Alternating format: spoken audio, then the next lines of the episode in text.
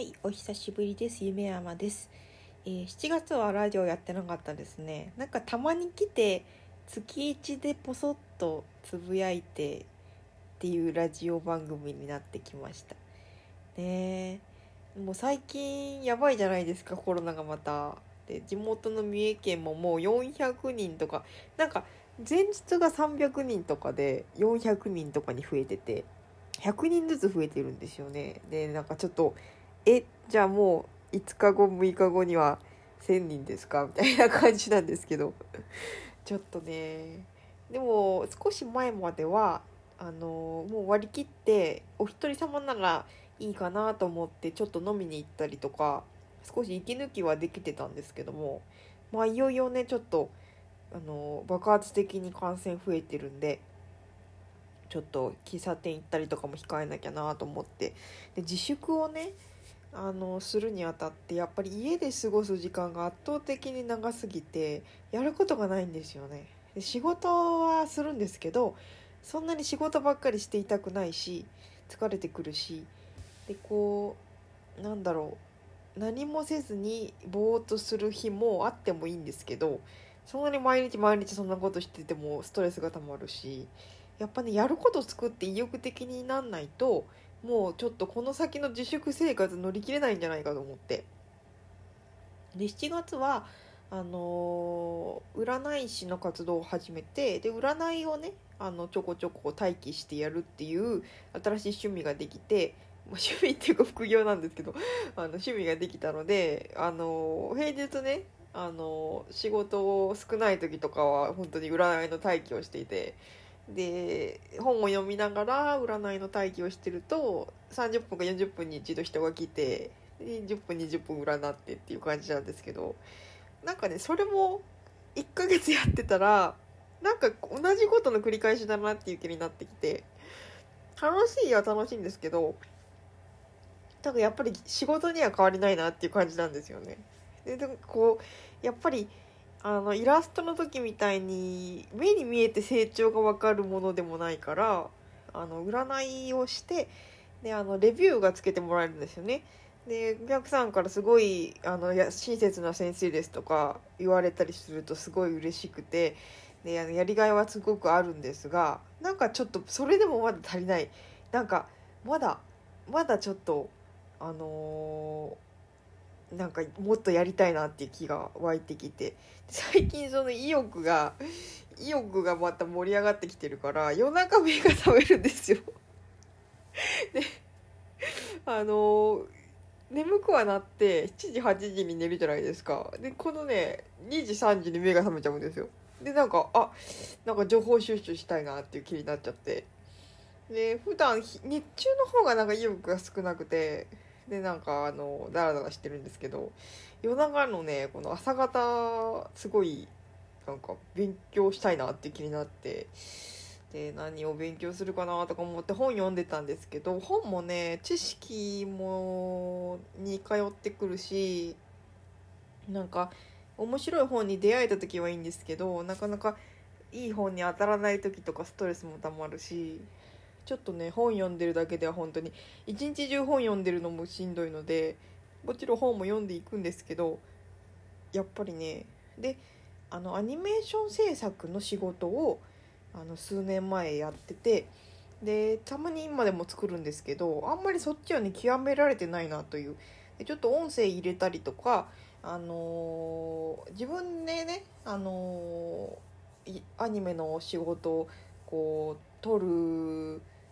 のがちょっと難しいぐらいどっかその仲介の会社挟んでイラスト描くだけ作るだけならいいんですけど音も全部用意したり声優さん手配したりとかそういうとこまでできてないからあのなんかもうちょっとね動画の仕事をねあのもう少しの柱としてやってった方がいいのかなと思って。でせっかく途中まで作れる技術はあるんででもうちょっと動画のソフトの勉強しようかなと思ってアニメーション制作で YouTube を検索したら iPad のアプリでねなんだっけなフリッパ？フリッパ？ちょっと待ってください。分かんなくなっちゃった。フリッパクリップか。フリッパクリップっていうアプリがあってこれがねサクサクとあの少ないあのアイコンとかで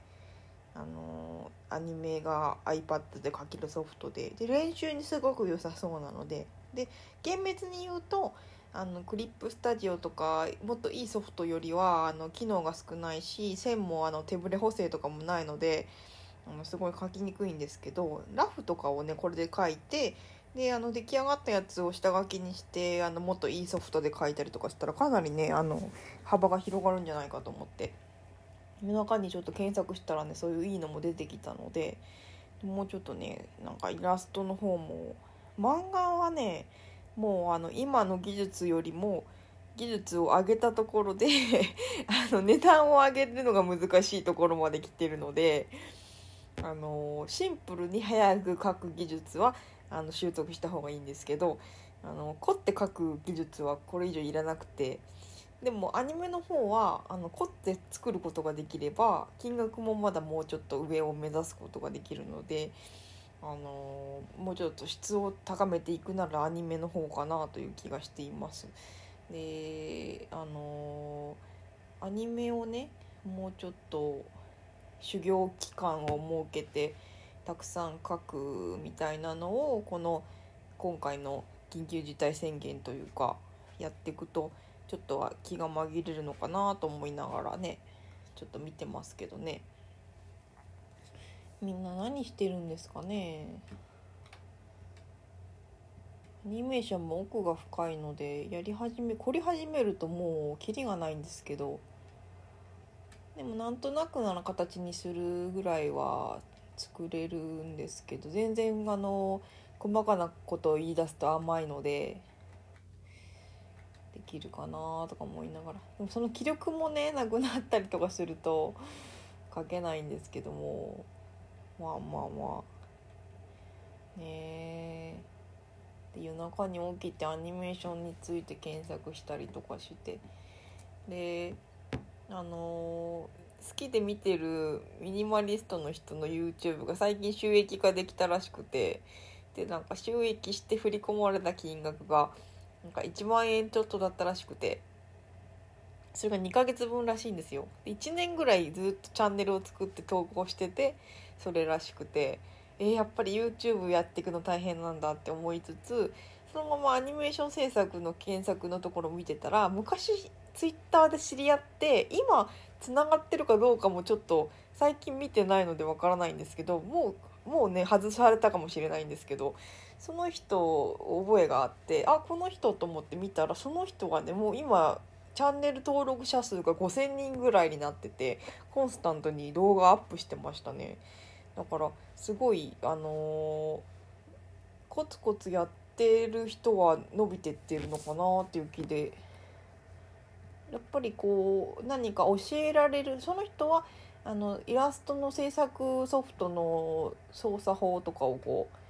あの動画にしてる人だったんですけど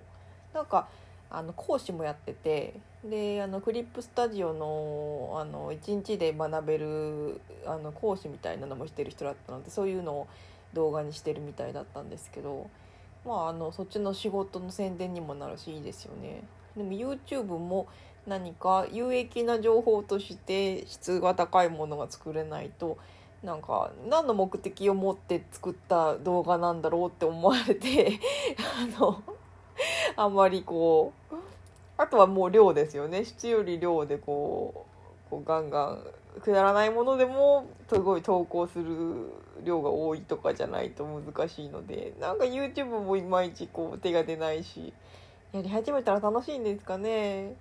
なんかラジオをあの一番最初の時半年ぐらい毎日更新してる時めっちゃ楽しかったんですけどまたやろうかな。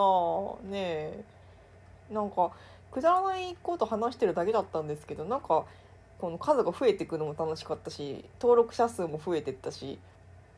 ねやっぱりラジオも楽しいよね。YouTube, YouTube をねラジオ形式で投稿されてる方もいるんでなんか YouTube の方にねなんかラジオみたいなのを作ってもいいんだけど なんかね何をしたら楽しいかな私が喋れることってなんだろうなとか思いながら。でもイラストのこともやりたいしねこうして喋るのも好きなんですけどでもね YouTube 自体私あんまり見ないんですよね。ねあのよく見てもないのにいいものも作れないのでもっと見て他の人がどうしてるかとかね勉強しなきゃダメなんですけど自分が YouTube も見ないしテレビも見ないから。で本も読むからあの本が好きなんだから本書いたらいいんじゃないと思って電子書籍のあの作り方とか見てたらなんかねワードの原稿を Amazon の本棚ってとこにアップするだけで電子書籍自体は作れるらしいんですよ。だからそっちのがね手軽なのかなとか思ってそっちも興味湧いてるんですけどだからアニメを作って YouTube とか Twitter とかアップするか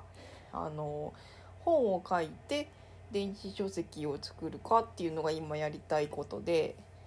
で一個一個形にねしていくとこうなんかあのやった感じというか達成感もあるしいいのかなっていう感じで。ねまだまだ自粛も長そうなので両方やるかもしれないですね。あもう12分近いです。久しぶりに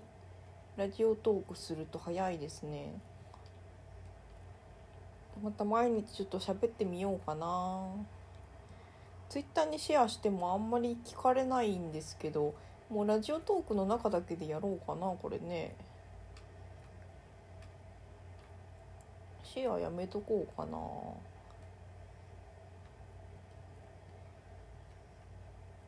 なんかあと YouTube もイラストのあの描き方とかちょっと改めて今からっていうやつを見始めると面白いかもしれないですね。全然あの自己流でやってきてるのでね、まあ、またいろいろ見てみたいと思います。ありがとうございました。